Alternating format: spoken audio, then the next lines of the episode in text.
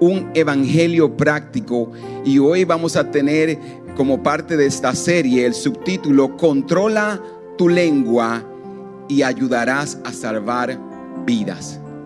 Controla tu lengua y ayudarás a salvar vidas. Y como ustedes pueden saber, los domingos pasados hablamos de esto y estamos en el libro de Santiago. Hoy vamos a entrar en el capítulo 3, pero repasando lo que ya aprendimos, nos dimos cuenta que en el capítulo 1 el cristiano maduro, un cristiano práctico, es paciente en las pruebas. Tenemos que aprender a ser paciente en medio de las dificultades y de las luchas.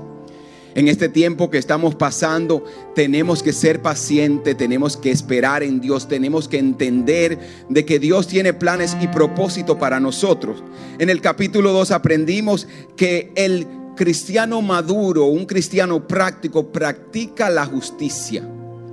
Usted tiene que practicar lo que es verdadero, lo que es justo que como cristiano, aunque vengan las pruebas, las dificultades, usted tiene que mantenerse en la verdad, en lo que es justo, en lo que Dios ha establecido. No porque estoy pasando por circunstancia, voy a cambiar la justicia, voy a ser infiel a Dios, sino que me voy a mantener recto. Y eso es lo que aprendimos en el capítulo 2.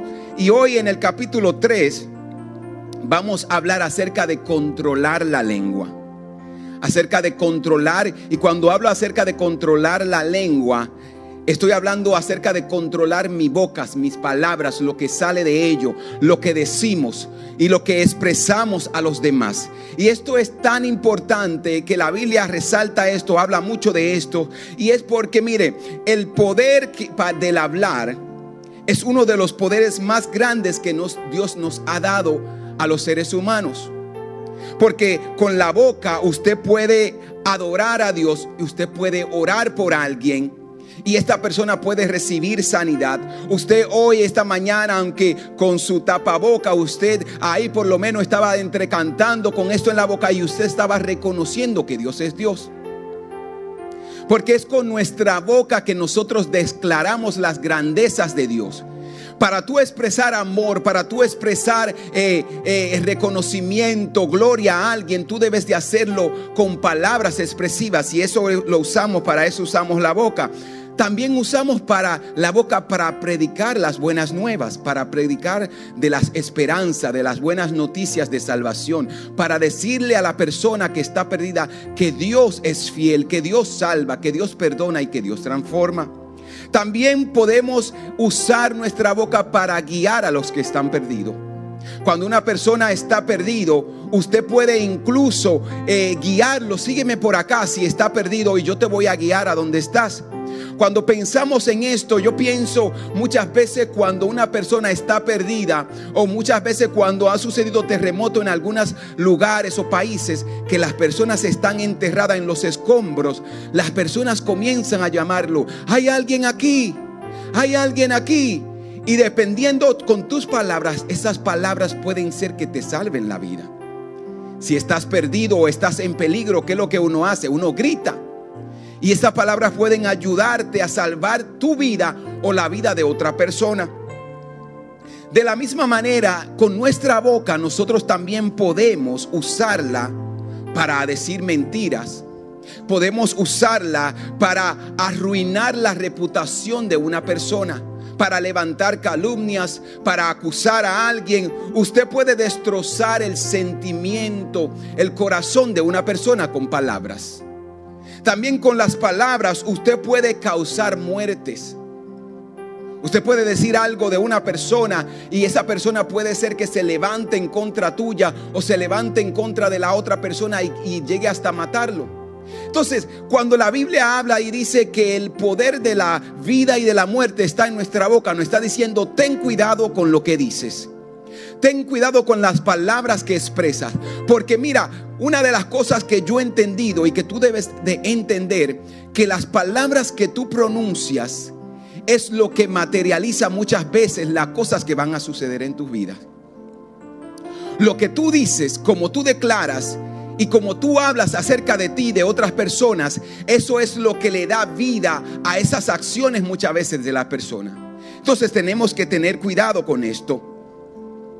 Entonces Santiago no quiere enseñar esto y la Biblia habla mucho acerca de esto y por ello tiene la capacidad, porque las palabras tienen la capacidad de ganar a otros o llevar a otros a, la muerte. Tienen, las palabras tienen la capacidad de crear grandezas o pueden arruinar la vida de una persona. Entonces tenemos que tener mucho cuidado con lo que decimos.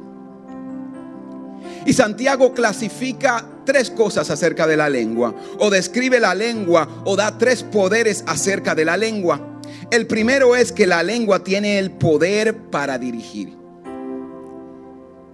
Si tú le dices a alguien o tú, o tú te declaras a ti mismo, yo voy a llegar a tal lugar, tú estás declarando poder de dirección sobre esa persona. Es lo mismo que pasa en las empresas. Tú como líder tienes que hablar. Yo como pastor tengo que hablar para dirigir a las personas, para predicar, para que los salvos vengan, para que los perdidos se acerquen. Entonces la lengua o las palabras tienen el poder para dirigir. La lengua tienen el poder para destruir. Y la lengua tienen el poder para deleitar y construir. Por eso que tenemos que tener cuidado y yo te voy a invitar que vayas conmigo eh, a Santiago capítulo 3 del verso 3 en adelante, porque ahí Santiago nos da algunas descripciones del de, el poder de la lengua o de las palabras. Santiago capítulo 3, verso 3 al 12. Dice así el verso 3, podemos hacer que un caballo vaya a donde quiera que querramos si podemos si ponemos un pequeño freno en la boca. También que un timón haga lo que eh, que un timón haga que un enorme barco gire a donde desea el capitán por la fuerte que sean los vientos. De la misma manera, la lengua es algo pequeño que pronuncia grandes verdades. De todas partes del cuerpo, la lengua es una llama de fuego. Oye cómo la describe como una llama de fuego es un mundo entero de maldad que corrompe todo el cuerpo.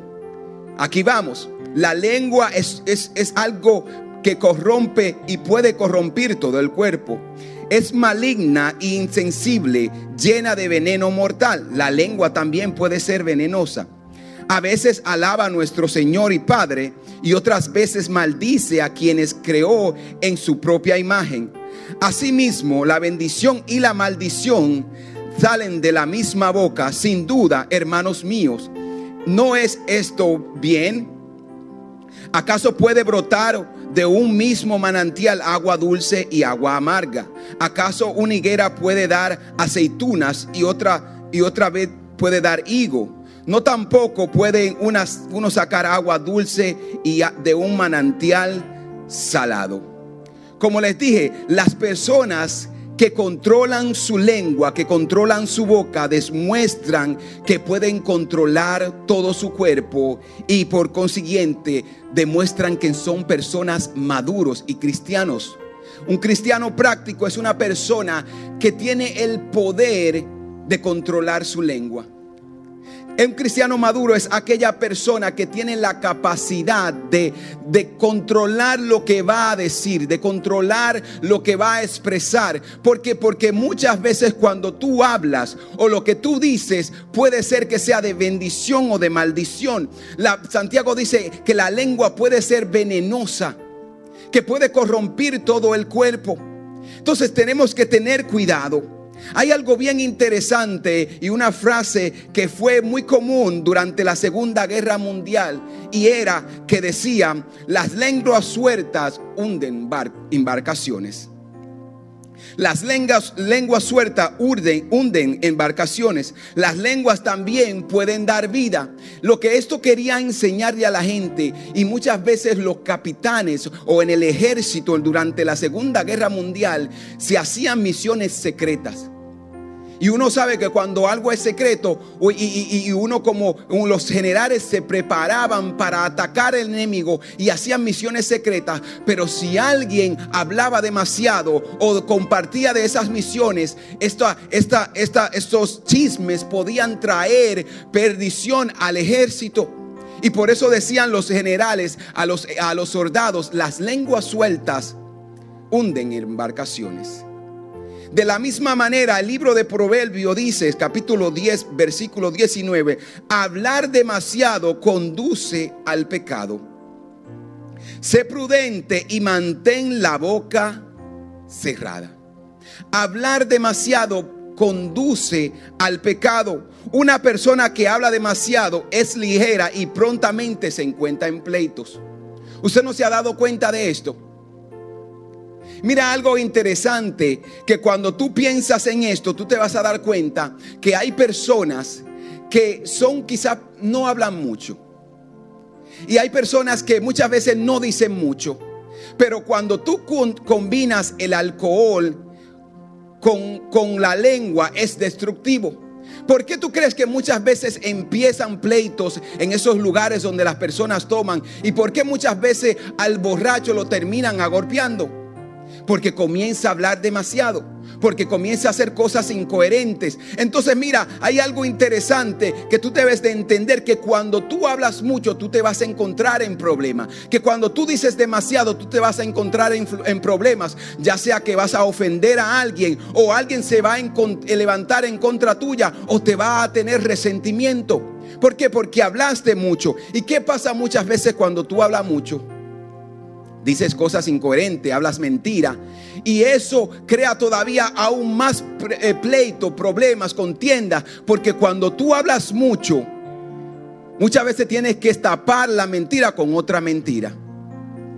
Y el hablar mucho, el libro de Proverbios nos dice que si tú hablas mucho te vas a hundir que si tú hablas mucho te vas a encontrar en problemas. Hay cosas que uno debe de callarla. Hay cosas que tú debes de, de quedarte y reservarte la palabra porque eso es prudente. Pero cuando las personas hablan mucho, usted se va a dar cuenta que toda persona que habla mucho siempre está en la boca o está en chismes.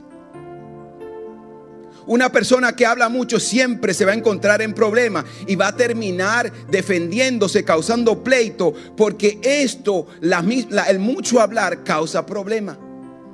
El libro de Proverbios dice que conduce al pecado, pero los pecados es los problemas que te van a suceder.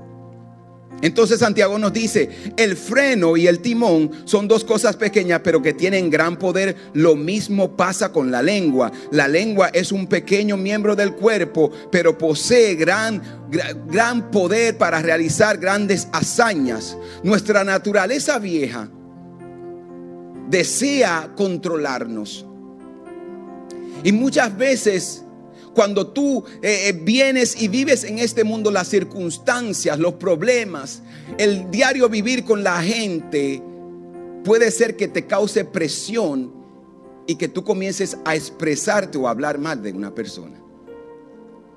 Usted una vez no se, no, no se ha encontrado con alguien o ha estado en algún lugar que la gente comienza a hablar del otro simplemente por la manera que se viste, por la manera que es, por la manera donde vive, por cómo se comporta, por cómo esa persona es, por lo que la persona tiene. Si te compras un carro le molesta a la persona. Hay personas que ellos prefieren siempre todo lo que sale de su boca es malo, es venenoso, es negativo. Y siempre hablan con envidia. Y mira, hay algo bien interesante, que la boca siempre va a querer hablar en contra de la persona o hablar mal, porque ese, eso está en nosotros todos nosotros está el mal en nosotros que quiere dominarnos, está el mal que quiere controlarnos, la envidia quiere tomar control de nosotros y es ahí cuando nosotros tenemos que tener cuidado en lo que vamos a decir. Si no tienes nada bueno que decir, pues no digas nada. Hay personas que le gusta estar opinando en todas las cosas. Y yo me río de esto porque ah, en, casa siempre eh, la pastora me hace muchas preguntas. Y últimamente con los años yo he aprendido a decir, yo no sé.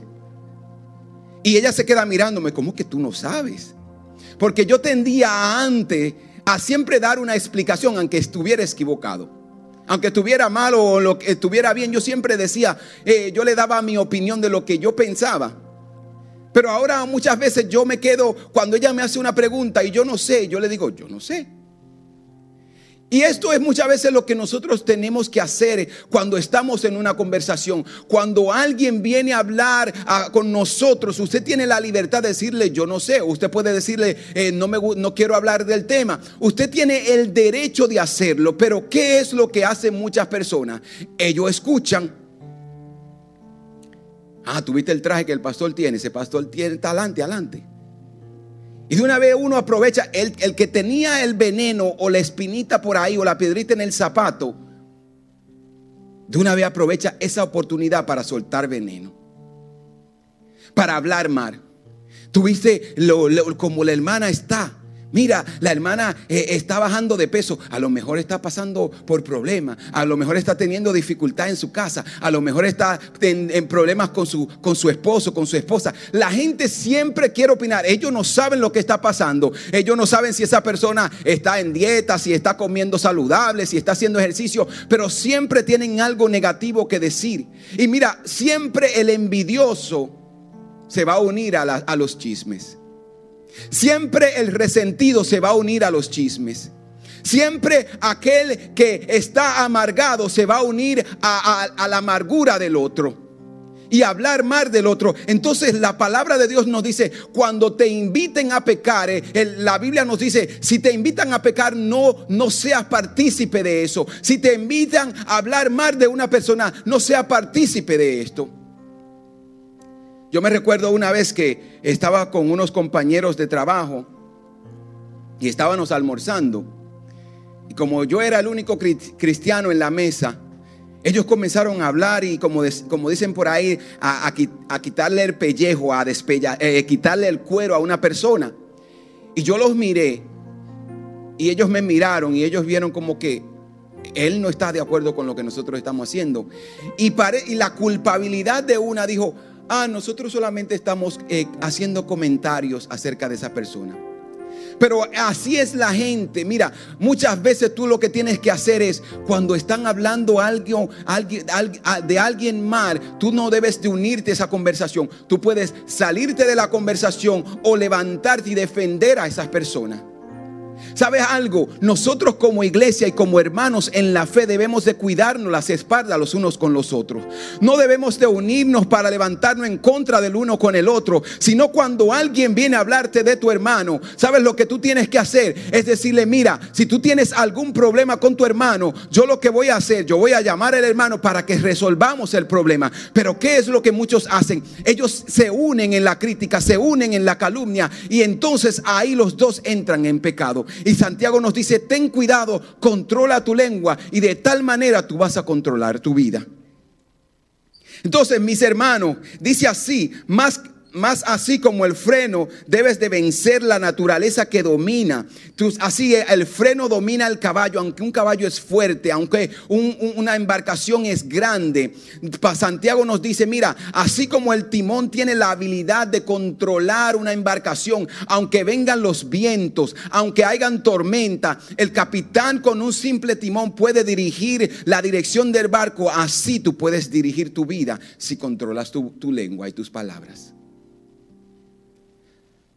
Cuando tú te levantas en las mañanas, ¿qué tú haces?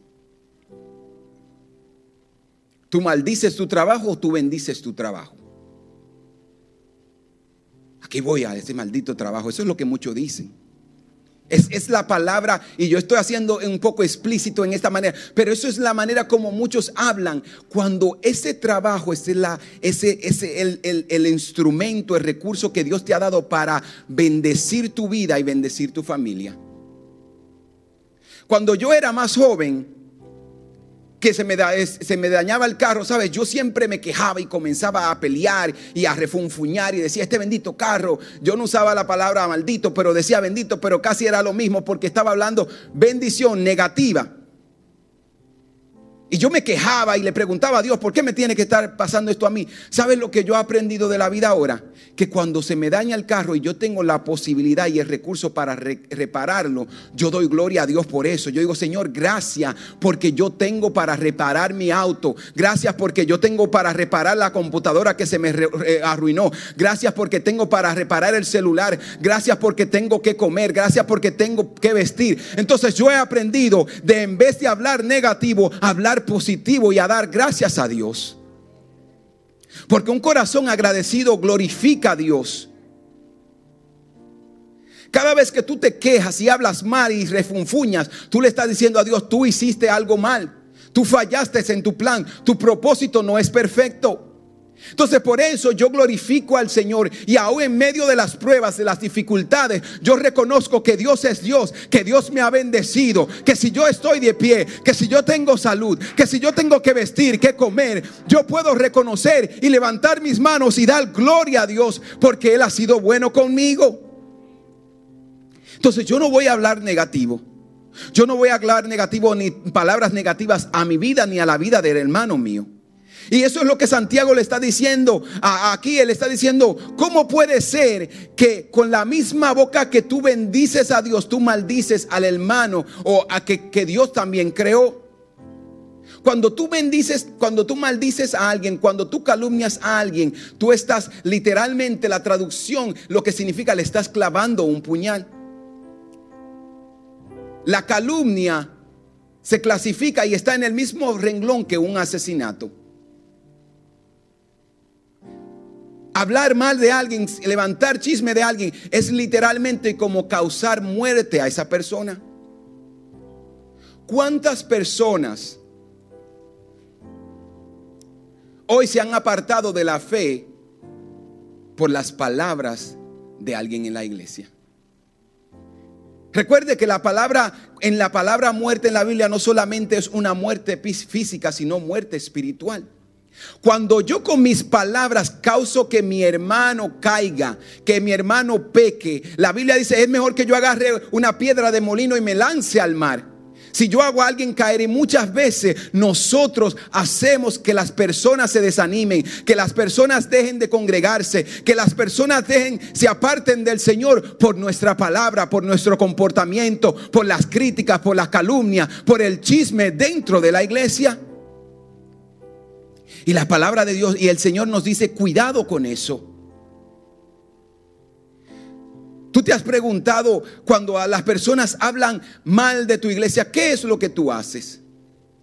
Cuando las personas hablan mal de tus pastores, ¿qué es lo que tú haces? Cuando las palabras, cuando las personas hablan mal de tu hermano, ¿qué es lo que tú haces? ¿Eres partícipe de la conversación? No, yo no dije nada. Pero al no decir nada fuiste partícipe, prestaste tus oídos. Dejaste que eso te envenenara la mente. Y aunque tú no dijiste nada, comienzas a pensar como esa persona. Por más que tú pienses y dices, no eso, no, eso a mí no me hace daño. Lo que tú escuchas te hace daño. Lo que tú escuchas te hace daño. La música que tú escuchas te hace daño lo que tú ves en la televisión te hace daño. Lo que tú ves, lo que tú escuchas, te hace daño. Y es por eso que vivimos en una, sociedad tan morbosa. Si ustedes pueden ver la televisión, lo que la, música que se produce hoy, eh, siempre habla de sexo. Por eso los jóvenes de este tiempo están viviendo una vida tan desenfrenada. Porque cuando tú oyes todos los días, dale para allá, mira, ella está buena, a esto, a lo otro. Tú, eh, el joven que escucha eso siempre está buscando como, como un león, buscando a alguien a quien comerse o una mujer que comerse. O lo mismo pasa con la mujer. Porque ya no solamente son los hombres las fieras, las mujeres también ahora son. Las mujeres también ahora hablan de la misma manera, piensan de la misma manera. Y entonces tenemos que tener cuidado con lo que escuchamos y de lo que hablamos, porque tenemos que entender que todo esto es puede ser dañino para nuestras vidas. Y Santiago nos dice no solamente lo que tú escuchas, sino lo que tú hablas. Ten cuidado con lo que tú hablas. Salmo 141, verso 3 y 4 dice, toma control de lo que digo, oh Señor, y guarda mis labios. Este es el rey David escribiendo. No permitas que me deslice hacia el mal, ni que me involucre en actos perversos. No me dejes participar de los manjares de quienes hacen lo malo. Él está diciendo, Señor, cuida mis labios. Cuida lo que sale de mi boca. Cuida lo que yo digo. No me dejes deslizarme, no me dejes contaminarme con los que hablan mal, con los que me invitan a hacer el mal, sino guárdame y no permitas que yo caiga en el desvío y que yo caiga en la corrupción y que yo caiga y sea partícipe del pecado. Entonces la lengua tiene poder para darle dirección a tu vida y también tiene poder para darle dirección a tus hijos. La lengua tiene el poder para dar dirección a los hijos. Y por eso que la palabra de Dios nos dice, instruye al niño en sus caminos y cuando sea grande no se apartará de él. ¿Qué es lo que tú hablas a tus hijos? Y mira, lo que tú no hables o hables a tus hijos, le va a hacer bien o le va a hacer mal. Hay padres que no hablan mucho con sus hijos, no tienen una interacción con sus hijos, ni siquiera lo aconsejan, no reconocen al hijo cuando está haciendo algo bien, cuando el hijo está haciendo algo malo. Ellos son simplemente están descuidados e ignoran la vida de su hijo. Los hijos hacen y deshacen lo que ellos quieran. Y entonces, mira, si tú no es partícipe de la vida de tu hijo, tú vas a estar envuelto. Y aunque tú digas que no, mira, yo te voy a decir algo. Lo bueno y lo malo que tus hijos hagan siempre va a volver a ti. La gloria, como también la deshonra, o la honra o la deshonra que tus hijos produzcan, va, siempre es del padre y de la madre. Cuando yo, cuando usted lo hace un, gran logro, ¿qué es lo que la gente dice? Mira, el hijo de Alfred y de Milady. También cuando yo hago algo malo, no, es el hijo de Alfred y Milady. Mira, mira lo, en lo que está metido. Cuando la gente siempre reconoce lo bien o lo malo que tú haces, siempre va a señalar al papá y a la mamá. Y es por eso que tú tienes que tener mucho cuidado en la manera que tú hablas a tus hijos, en la manera que tú te comportas con tus hijos, en las palabras que hablas a tus hijos. Tú tienes que hablar palabras de vida. Este muchacho sí es bruto. Este muchacho es indeseable. Este muchacho sí es travieso. Tú no te pareces a mí. Hay padres que le ponen nombre. Mira, yo siempre he rehusado y siempre, si usted como padre le tiene nombre a sus hijos, no lo diga delante de mí porque yo lo voy a corregir en ese mismo instante. No llame y ni le permita a nadie llamar a sus hijos por nombres incorrectos. Dímelo, dime esto, dime lo otro. No, no, no, no, no, no, no. Tú y yo, tú tienes que declarar vida a tus hijos.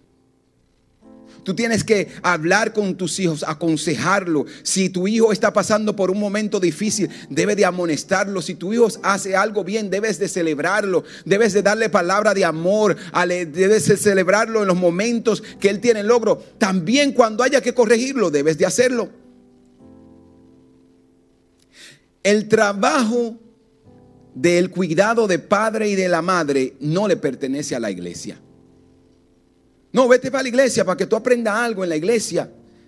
Vete para la iglesia para que a ver si tú cambias. Eh, tú eres el padre y la madre de ese niño. Tú eres que tienes que instruirlo a la verdad, a la justicia, a lo correcto. No le dejes esto ni a la escuela ni a la iglesia. Sí, en la iglesia ellos pueden aprender de la palabra del Señor, pero ellos pasan más tiempo contigo en tu casa. Ellos te ven a ti hablar y ellos hablan como tú. Cuando usted ve a un niño a los tres años que dice malas palabras, ¿dónde usted cree que yo, él aprendió? En la casa,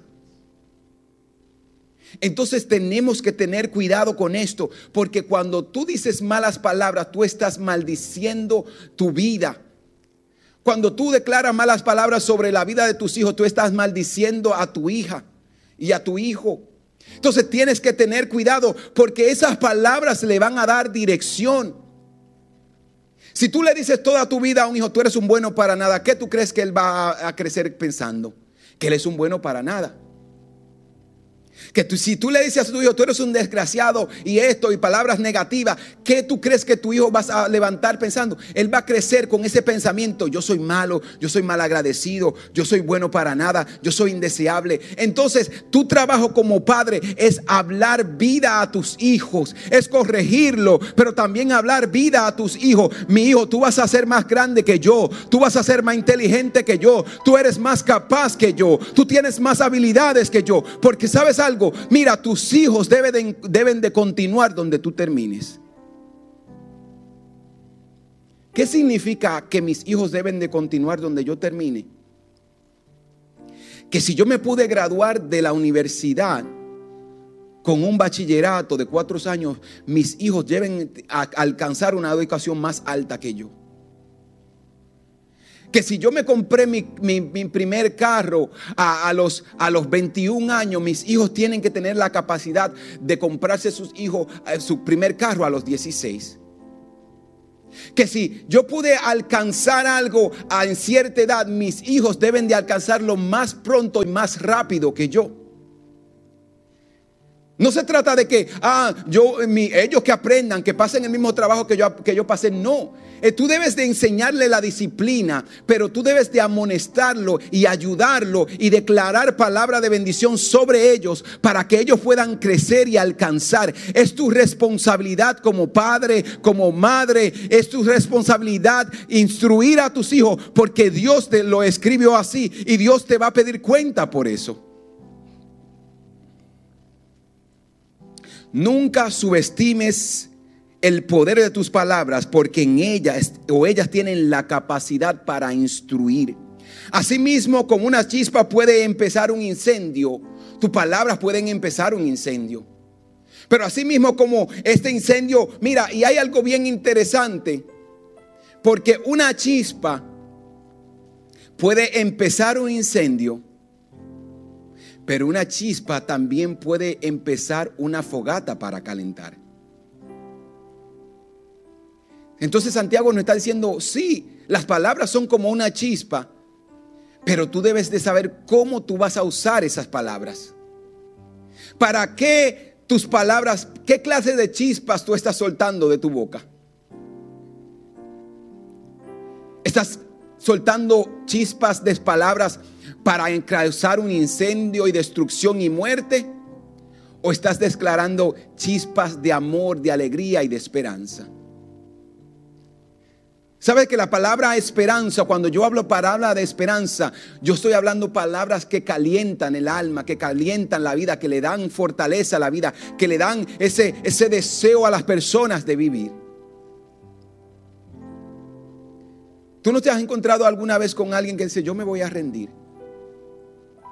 Ya no voy a seguir estudiando, ya no voy a seguir en este trabajo. Ya no voy a seguir viniendo a la iglesia. Y tus palabras fue que le animaron a regresar. Mira, tus palabras tú puedes usarla para hacer de bendición y traer a otros a, a la iglesia. Oh, la iglesia acaba de reabrir hace unos cuantos domingos. Mira, aquí hay personas que alguien le llamó esta semana y por eso están aquí hoy en la iglesia. Tú ves cómo tú puedes usar tus palabras para hacer de bendición para alguien.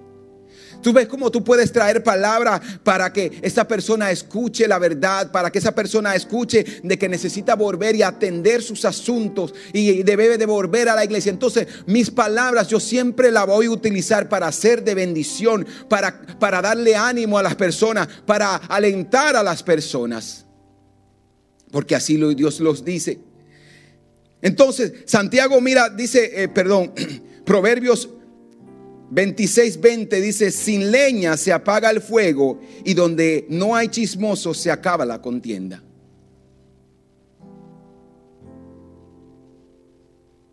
Tenemos que entender que Dios nos ha unido. Que mira, el fuego se mantiene vivo cuando las leñas, cuando los trozos de leña o de carbón están juntos. Y para eso Dios nos ha unido para mantenernos en el fuego, para mantenernos unidos, para mantenernos trabajando, para mantenernos siendo de calor, de ánimo a otro, para, para ser de luz a otro. no para traer contiendas. Y por eso tenemos que tener mucho cuidado en la manera como hablamos. ¿Sabes algo? Uno de los rasgos de una persona chimosa es esta, y yo estaba buscando esto y, me, llamó mucho la atención. Dice que una persona chismosa o venenosa es aquella que se preocupa más por los problemas de otros que por sus mismos problemas. Una persona que le gusta estar envuelto en pleitos, en contiendas, en chisme, siempre sabe toda la vida de los demás. Y este saber la vida de los demás no es para atraer bienestar a esa persona, sino para estar enterado. A mí me da mucha risa cuando alguien dice, no, yo te estoy diciendo esto es para que tú ores o para, para, que ah, hablemos. Pero el deseo de ellos no es eso, sino de compartir ese mal, ese veneno, ese chisme, ese problema. Si yo me acerco a ti como persona y te cuento mis problemas, mis situaciones, era porque yo necesitaba hablar con alguien. No era para que tú fueras ahora, escuchara mi situación y fuera y se lo contara a otro. Te voy a decir algo, pero no se lo diga a nadie. Y eso fue lo que la persona hizo cuando se abrió su corazón.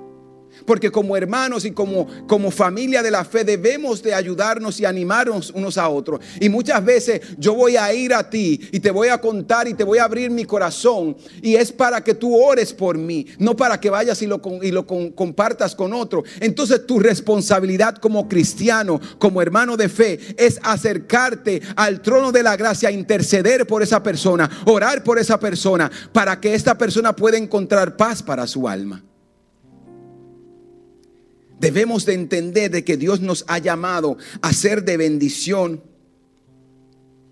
Entonces, ¿por qué? Porque la palabra de Dios dice que de la abundancia del corazón habla la boca.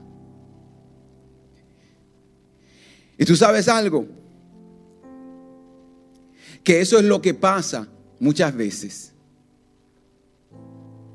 Que las personas hablan de lo que hay en su corazón. ¿Y cómo puede una persona que ahora está en Cristo hablar tanta amargura, tanta tristeza, tanta negatividad? Porque en su corazón hay tristeza, porque en su corazón hay dolor, porque en su corazón hay odio y hay resentimiento. Y es por eso que de ellos hablan de lo que hay en ellos. Hay personas que son, yo siempre digo, hay lenguas que son venenosas hay personas que siempre van a hablar con veneno y aun cuando ellos dicen algo positivo, ellos lo envuelven en palabras negativas. Entonces nosotros debemos de entender de que Dios nos ha llamado a dar, a hablar vida. Mira algo bien interesante, Jesucristo cuando hablaba, hablaba de esperanza. Jesucristo cuando se encontró con una mujer frente al pozo, la mujer samaritana, ella le dice, él le dijo, has tenido varios esposos y el que tiene no es tuyo. Tú te has vuelto con muchos hombres y ahora en la relación que tienes, esa relación, ese hombre o ese con el que estás no es tuyo. Y sabes lo que eso produjo en la mujer? Cambio, transformación.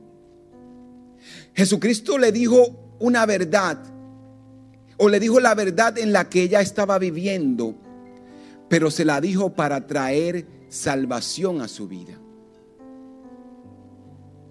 Cuando tú hablas, hablas para traer salvación, para producir vida o para producir condenación. Cuando tú predicas la palabra como cristiano, hablas para traer esperanza, amor y salvación a la gente o para condenar a la gente. Entonces eso es lo que tú y yo debemos de entender, que nuestras palabras tienen poder. Mira, eh, el apóstol Pedro cuando se levanta a predicar en el libro de los Hechos y comienza a hablar acerca de las grandezas del Señor, ¿saben lo que sucedió? Y lo que estas palabras de verdad produjeron, produjeron vida. Y dice que más de tres mil personas se salvaron ese día. ¿Por qué? Porque Él habló vida, porque Él habló salvación, porque Él habló esperanza. Y hoy yo lo que vengo a decirte hoy, que tú tienes la capacidad, que Dios te ha dado la capacidad y el poder para tú hablar vida. Dios te ha escogido y si tú me estás escuchando hoy, es porque Dios quiso decirte hoy que tú necesitas cambiar tu manera de hablar, que necesitas comenzar a hablar vida, esperanza a las personas que están alrededor tuyo. En ese tiempo de tanta dificultad, lo último que yo quiero escuchar es personas negativas al lado mío.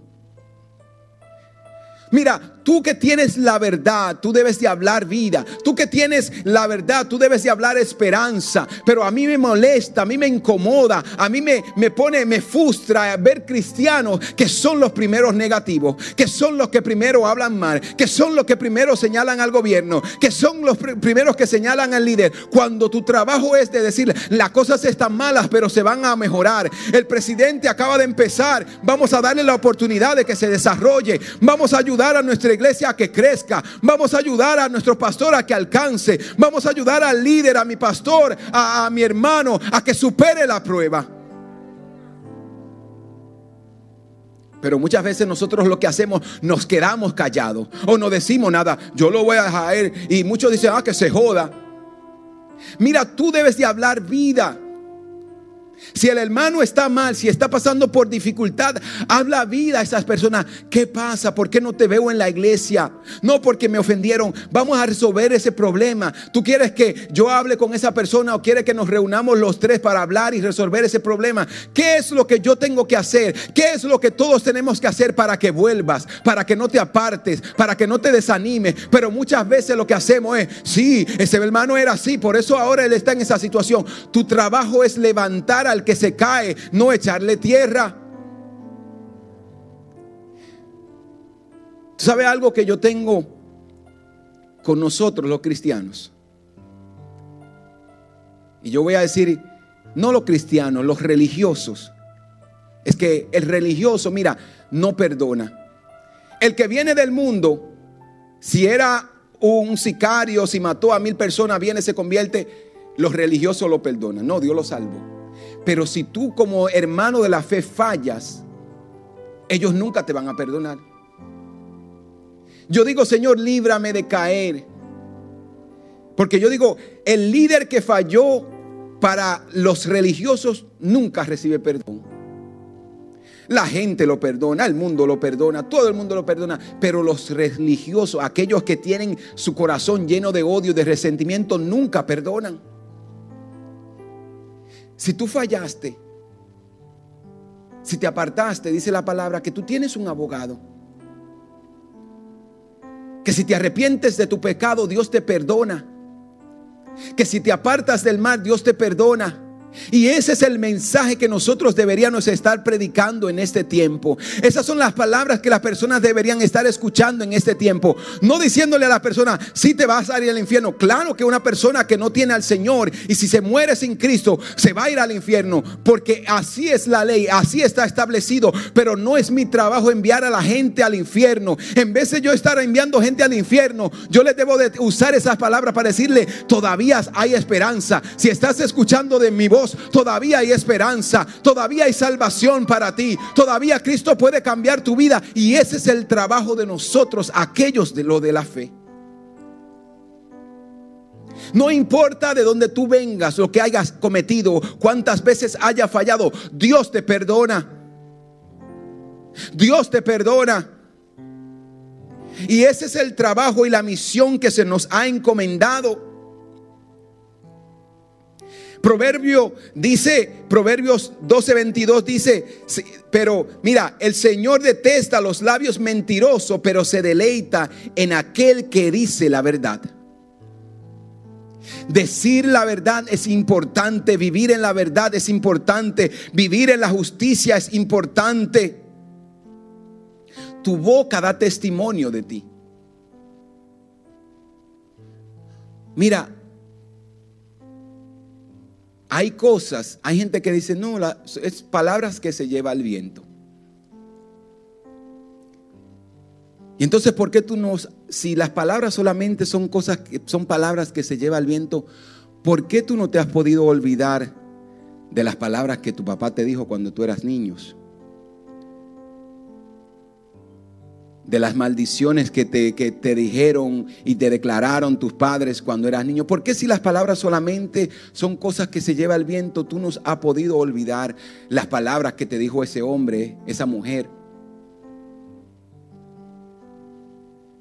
Porque aunque decimos que son cosas que se lleva el viento, nuestras palabras tienen poder. Y las palabras son como el internet. Que en el momento que usted puso una foto en el internet, usted no la puede sacar de ahí. Las palabras después que usted la dice, usted no la puede tomar de regreso. Y usted puede pedir perdón, pero ya causaste la herida. Ya causaste dolor. Entonces Santiago nos dice, tengan cuidado con su lengua, tengan cuidado con sus palabras. Tengan cuidado con lo que ustedes dicen. Usen su palabra para bendecir. Sean una fuente que da agua dulce. Tú tienes la capacidad, el control de escoger qué clase de agua va a manar de ti. Hey, no me venga diciendo, no, que yo soy así, no, que nosotros hablamos así, no, que como latinos somos escandalosos, somos orgullosos, hablamos así. Eso es mentira. Yo, tú debes de ser más cristiano, más cristiano que dominicano, más cristiano que salvadoreño, más cristiano que centroamericano. Lo que tú eras antes, la cultura que tú practicabas antes, la mentalidad que tenías antes, la manera de hablar que tenías antes, ahora eres una nueva criatura en Cristo Jesús. Eso significa que yo debo de cambiar mi manera de ser. Debo de ver una transformación en mi comportamiento. Mira, y ya con esto concluyo. Cuando Dios le da un regalo, por ejemplo, a un cantante, o le da una voz o le da el talento de cantar, todo cantante tiene la opción de escoger o canto para Dios o canto para el mundo y los placeres. O doy gloria a Dios con mi voz o me glorifico yo mismo. Traigo palabras de esperanza con mi voz o traigo palabra de tristeza, de amargura, de que la gente quiera cortarse las venas cuando escuche la canción de que otro quiera levantarse y matar a otra persona cuando escuche la canción que era bastante popular en ese entonces del venado. Yo puedo escoger qué yo voy a hacer con mis palabras. Así mismo como un cantante escoge, yo voy a adorar a Dios con mis palabras, yo puedo escoger como persona qué yo voy a declarar para mi vida, para la vida de mis hijos, para la vida de mis compañeros, para la vida de mis hermanos. Mira, yo puedo escoger qué yo voy a hacer con mis palabras, qué yo voy a hacer. Como cristiano la palabra nos dice, ora por tu hermano, bendice a tu hermano. Bendice a tu hijo, habla con tus hijos, traes palabra de esperanza a tus hijos. Muchas veces los padres lo que decían, ese muchacho sí es bruto, no aprende nada. No. Tú tienes la capacidad de aprender, hija. Tú tienes la palabra, tú tienes la capacidad de superar esa situación. Es nuestro compromiso como persona que debemos de de traer esperanza. Juan, el libro de Juan capítulo 7, verso 38 dice, ríos de agua brotarán del corazón, de todo el corazón que cree en el Señor.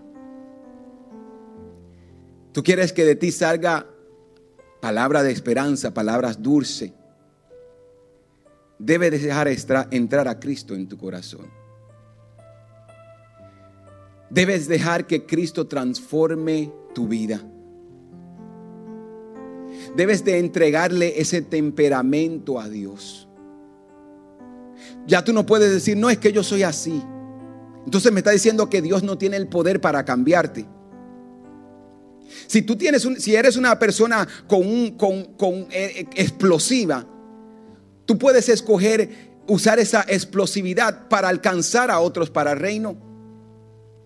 Tú puedes eh, escoger esa capacidad, esa explosividad para alcanzar a otros, para predicar la palabra del Señor, para bendecir a otros. Dios nos dice, debemos de entregarnos nuestro corazón y debemos de guardar nuestro corazón porque de Él mana la vida. De Él es que va a brotar palabra de esperanza, de vida. Debemos de apartarnos del mar, del chisme, de todo lo que corrompe. Si tú no puedes hablar bendición, si tú no puedes hablar palabras de vida para otro, si no puedes hablar palabras de vida para tu iglesia, para tu hermano, para tu líder, mejor no digas nada. Usa las palabras, la capacidad que Dios te ha dado, el poder de tus palabras para ser de bendición, para causar vida. Tus palabras pueden ayudar a limpiar y a purificar a alguien que la escuche. Tus palabras pueden ayudar a cambiar la mente de alguien que la escuche tus palabras, nunca la pase, la, subestimes. Tú debes de entender, mira, que cada cosa que tú dices es de bendición. O puede ser de maldición. Pero yo he escogido ser de bendición. Dios te ha escogido para que seas de bendición. Dios te ha escogido para que haga buenas cosas. Las buenas palabras dan vida. Mira lo que dice Proverbios 12, 18. El que habla sin pensar hiere como un cuchillo, pero el que habla sabiamente puede sanar las heridas. ¿Qué están haciendo tus palabras? ¿Qué están haciendo tus palabras a tu relación con tu esposo? A tu relación con tus hijos, a tu relación con tus compañeros en el trabajo. ¿Qué producen tus palabras? ¿Qué producen tus acciones? ¿Qué es lo que tú estás dando de beber a las personas? ¿Estás dando agua dulce o agua amargas? ¿Estás hablando vida a las personas o estás hablando muerte a los, a, los tuyos? ¿Qué está produciendo tu palabra? Es la pregunta que debes de hacerte y que Dios te dice en este día. ¿Qué estás haciendo con tus palabras? ¿Sabes? Es tiempo de que aprendamos a decir gracias. A dar gracias a Dios a dar gracias al prójimo, a dar gracias a nuestros hijos y a nuestras hijas, a dar gracias en el matrimonio. ¿Sabe? Tener un corazón agradecido, hablar con gratitud. Algo que yo nunca paso por alto es cuando nuestros hijos hacen algo en nuestra casa. Yo le doy las gracias. Cuando mi hijo saca el recycle, que es parte de su compromiso en la casa y su ayuda, yo le doy gracias. Y yo pudiera decir, no, ese es tu trabajo. Y yo le he enseñado a ellos también que cuando mamá prepara los alimentos, a dar gracias a Dios y a dar gracias a Dios por los alimentos y a dar gracias a Dios por su mamá que los preparó. Y en el caso de que yo prepare, a dar gracias, a ser agradecido. Debemos de usar la palabra, estas palabras de gracia, de gratitud más frecuente en nuestra vida. No importa lo que esté pasando, tú tienes la capacidad de ser agradecido en todo tiempo, en las cosas pequeñas, a ser agradecido. Cuando esa persona, cuando alguien hace algo bueno por ti, a ser agradecido. Tenemos que aprender a decir lo siento, perdón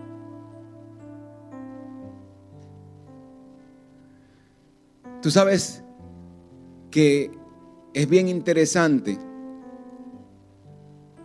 que nuestra cultura muchas veces los padres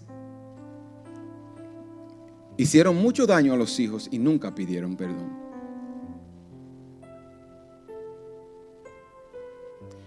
¿Sabe? Una vez en casa yo me alteré como ser humano como padre, con uno de mis hijos. Y yo lo corregí sin tener toda la información. Y él se sintió ofendido y me recuerdo que hasta lloró ese día, porque no era su culpa. Cuando yo me entero de todo lo que sucedió, yo dije, yo tengo que pedirle perdón a mi hijo. Y yo me recuerdo que fui a la, a la habitación donde él estaba y le dije, perdóname. Lo que yo fui, lo que yo hice fue incorrecto. Yo te castigué incorrectamente. Lo que yo hice estaba mal. Tú no debes de pagar las cuentas o la culpa de otro. Yo me equivoqué, perdóname. Y él me abrazó y lloró otra vez y me perdonó. ¿Cuántas veces nosotros como padres hemos cometido ese error con nuestros hijos? Como se nos dijeron a nosotros, no, muchachos, es comida de puerco, usted o de cerdo, usted lo trataba así. Ese era uno de los refranes cuando yo venía creciendo que la gente usaba. Y nosotros pasábamos por alto los sentimientos, el corazón de un niño o de una niña. Y nosotros como padres tenemos que aprender a pedir perdón. A pedir perdón cuando fallamos, a pedir perdón cuando hacemos las cosas incorrectas que no dan buen testimonio a nuestros hijos, a pedir perdón cuando hacemos las cosas incorrectas con nuestros hermanos, a pedir perdón cuando usted hace algo indebido y ofende a alguien. Usted tiene que pedir perdón. Y usted tiene que reconocer cuando usted falla. Yo recuerdo que una lección de vida, y esto yo lo llevo por todo el resto de mi vida. Recuerdo que tenía un amigo africano y él me enseñó un principio que su papá le enseñó a él. Y yo se lo voy a compartir. Y él me dijo, mira, cuando tú ofendes a alguien, aunque haya sido inconscientemente, el hecho de que tú ofendiste a una persona te hace responsable de pedir perdón. Ay, yo no sabía que eso te ofendió. Ok, pero ahora lo sabes. ¿Y qué vas a hacer? Ahí tú debes de decir, mira, no sabía que eso te ofendió, perdóname. Pero muchas veces nosotros decimos, ay, yo no sabía que tú te había ofendido y con una sonrisa y lo dejamos así. El simple hecho de que tú hayas ofendido a alguien, aún en tu ignorancia, te hace culpable y responsable de pedir perdón. El simple hecho de que tú hayas dicho unas palabras que hayan ofendido a alguien y esa persona se sintió ofendido, es tu responsabilidad de pedir perdón. Y yo siempre digo, a veces uno dice disculpa, pero que disculpa es como me salí de tu camino y ya, problema resuelto. Cuando tú pides perdón, tú estás diciendo, no lo voy a volver a hacer más. Y palabras como esta, como gracia, como perdón. Son palabras tan poderosas porque restauran la vida de una persona, porque restauran las relaciones, porque dan vida a aquello que está muerto. Entonces tú y yo tenemos que aprender a ser más agradecidos. Tenemos que aprender a pedir perdón cuando es necesario. Tenemos que aprender a decir te amo.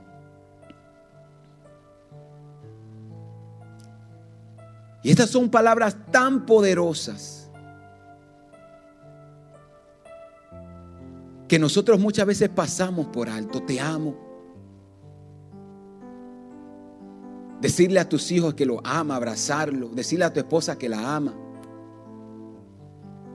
Abrazar a esos que quiere. Decirle a, tus padres que le ama. Son palabras tan poderosas que dan vida, que dan esperanza. Yo digo que yo siempre doy gracias por mi esposa. Y anoche, mientras salimos a, cenar, una noche romántica, después de estar trancado por meses, Las palabras de mi esposa me hicieron llorar y a veces cuando todavía las recuerdo hoy me hacen todavía, me, me conmueven. Porque ella me dijo anoche, y ella siempre me recuerda eso, ella me dice, Yendi, aunque tú cometas errores, y a veces puede ser que sea un poco muy recto con nuestros hijos, yo sé que tú nos amas. Y yo sé que tu deseo es cuidarnos y amarnos. Y esa palabra me conmovieron porque muchas veces uno necesita escuchar. Muchas veces uno necesita escuchar a alguien que reconoce tu esfuerzo. Muchas veces tú necesitas escuchar a alguien que dice, lo estás haciendo bien. Mira, lo que pasó, te perdono. Ahora cambia tu manera de vida. Te perdono. Y hay palabras que pueden infundir vida a una relación, que pueden infundir vida a un hijo, a una hija. Y tú como padre, tú como hermano, tú como iglesia tienes esas palabras. Por último, tú como cristiano tienes el poder y la capacidad para salvar a otros con tus palabras. Tú con tus palabras puedes animar a alguien a que vuelva a los caminos del Señor. Tú con tus palabras puedes hablar a alguien y traer esperanza, traer cambio a su vida. Tú con tus palabras puedes decirle a alguien, hay esperanza. Hay muchas personas que han renunciado a la vida porque ellos piensan que no hay esperanza. Porque ellos piensan que ellos no le importan a nadie. Pero tú con tus palabras puedes decirle a alguien, tú le importas a alguien. Tú me importas a mí. Tú le importas a Dios. Todavía hay esperanza, todavía Dios no ha terminado. Si Dios te trajo para este tiempo es porque tú tienes un propósito. Mira, tú y yo tenemos ese poder. Eh, Dios nos ha otorgado ese poder para hablar vida a aquellos que nos escuchan aquellos que nos están viendo. Entonces tus palabras tienen que traer vida. Tu palabra tienen que traer esperanza. Controla tu boca y ayudarás a salvar vidas. Controla tu palabra y ayudarás a cambiar el destino y el rumbo de lo que la escuchan. Controla tus palabras porque en ella hay vida. Inclina tu rostro ahí donde estás.